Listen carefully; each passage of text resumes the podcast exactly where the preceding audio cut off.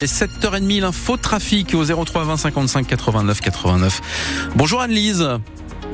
Bonjour Laurent. Vous êtes sur le périphérique de Lille, que se passe-t-il? Alors je viens de me faire une gro- comme je disais euh, à Lucas, je viens de me faire une grosse frayeur parce que dans le sens Paris vers la 356 au En direction de Gand et, et Roubaix-Tourcoing, hein, c'est ça? Oui. Ouais. Euh, la sortie 2 au niveau du Zénith, il y a une énorme flaque d'aquaplaning, mais une énorme qui prend toute la, la voie de droite, voire même celle du milieu. Tout le monde freine, mais pile vraiment à la dernière minute, les camions, les voitures. Euh, faut faire très très très attention. Ah, Là, je j'ai encore le cœur qui palpite. Effectivement, mais vous avez gardé le, la maîtrise du véhicule, ça va quand même Anne-Lise? Euh, oui, oui, warning, euh, pas d'accident, mais euh, Mais frayeur quand même. surprenant. Bon, merci beaucoup pour cette info Anne-Lise. Attention donc à cette euh, grosse euh, flaque, on peut dire plus qu'une flaque d'ailleurs, sur la sortie numéro 2 en direction de Lille Centre, si vous êtes sur le périphérique sortie Zénith, hein, en direction de Roubaix-Tourcoing. Merci Anne-Lise, 03 20 55 89 89. C'est vrai qu'on a encore de la pluie au programme Pascal Thibault. encore des averses à prévoir ce matin, mais le temps va s'améliorer dans l'après-midi avec des éclaircies et donc plus de pluie et des températures ce matin de 8 à 11 degrés. Il y a un petit peu moins de 6 millions d'habitants dans les Hauts-de-France. Selon les chiffres publiés hier par l'INSEE, chiffres consolidés pour l'année 2021, les Hauts-de-France représentent 9,2% de la population et passent de la quatrième à la cinquième place du classement des régions les plus peuplées. L'Occitanie est passée devant nous. L'INSEE note le manque d'attractivité de la région qui perd plus d'habitants qu'elle n'en gagne. Alors il y a évidemment des variations selon les secteurs géographiques. Les environs de Lille et d'Arras gagnent des habitants, mais les progressions les plus importantes sont dans certaines toutes petites communes, Hélène Fromanti. Nédonchel, par exemple, 348 habitants dans le Ternois, voit sa population progresser de 6% chaque année. Mais le maire, Nicolas Diaz, sait pourquoi. On savoir qu'on a un EHPAD de 83 lits à 97% rempli et nous avons un centre de migrants. Mais bon, c'est comme ça. Ils ont trouvé un bâtiment euh, qui les intéressait, puis voilà, il fallait bien les mettre quelque part, ces gens. Même si tout se passe bien, les arrivées de migrants font donc gonfler les chiffres et ça pourrait encore euh, augmenter car la commune a récemment racheté un commerce. Autre forte progression, ça se passe à côté d'Arras, à Gavrel, plus 4,5% tous les ans. Non, je suis pas étonné parce que j'ai démarré mon premier mandat, je crois qu'on était euh, 450 Vincent Terry dirige cette commune de 801 habitants qui a gagné en attractivité au fil des ans. On avait un village qui était réputé euh, pour ses lignes de tension et puis pour ses accidents.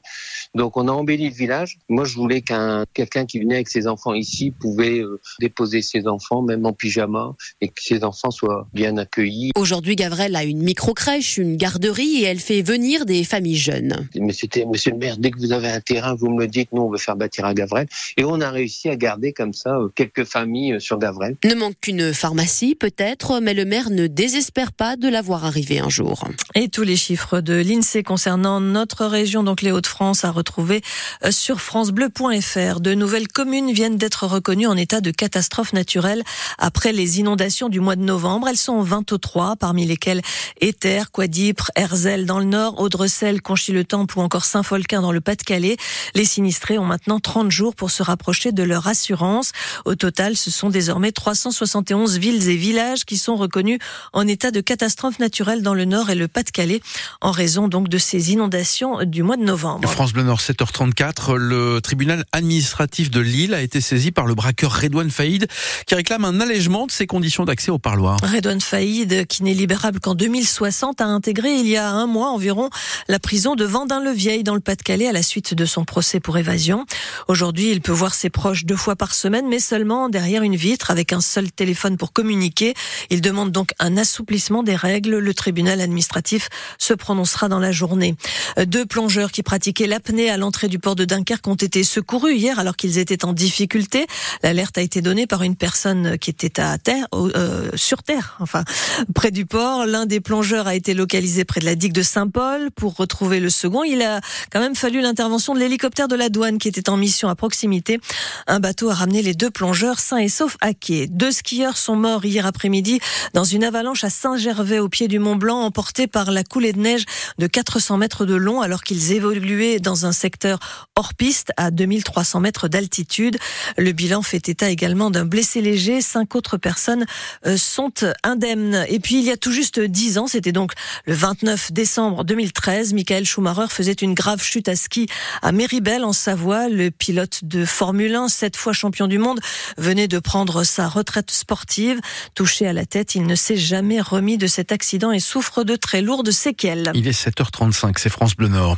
En cette euh, période de vacances, gros plan sur deux nouveaux gîtes qui viennent d'ouvrir sur notre côte. Les gîtes du Petit Phare euh, sont situés sur des terres gérées, protégées par le Conservatoire du Littoral, entre Tardingan et Ouissant, à quelques kilomètres des deux caps. Ces gîtes ont été aménagés dans une longère typique du secteur, un investissement de 500 000 et tout a été pensé pour la déconnexion, un espace épuré, style scandinave, sans écran ni Wi-Fi. Les premiers clients ont été accueillis ces jours-ci pour les fêtes, Mathieu Darrier. Du béton de chanvre, du bois avec des essences locales, un poêle pour se chauffer. Dès le chantier de rénovation, tout a été pensé pour créer un univers de bien-être.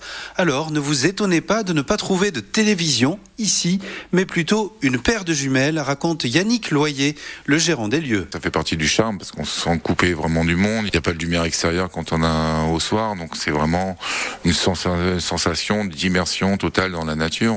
Donc il y a un lac qui a 30 mètres d'ici, donc qui fait plus de 10 hectares. On a des chemins de randonnée qui sont qui font le tour du lac, ou qui ramènent aussi à la plage entre les deux caps. Donc il y a une mosaïque de paysages assez époustouflant. Il n'y a donc pas de boîte à clés pour entrer, mais un véritable accueil. C'est un accueil personnalisé, humain, qui explique un peu les enjeux du projet, volonté du conservatoire, de mettre en rapport avec les clients pour voir ce qu'ils attendent de leur séjour et les inciter justement à aller chez les producteurs en direct ou de se balader à vélo, d'utiliser le vélo, laisser la voiture sur le parking surtout, de profiter au mieux du séjour. Les deux gîtes de 4 et 6 personnes peuvent communiquer et donc être loués ensemble pour une grande famille, une résidence d'artistes ou un accueil autour du handicap par exemple.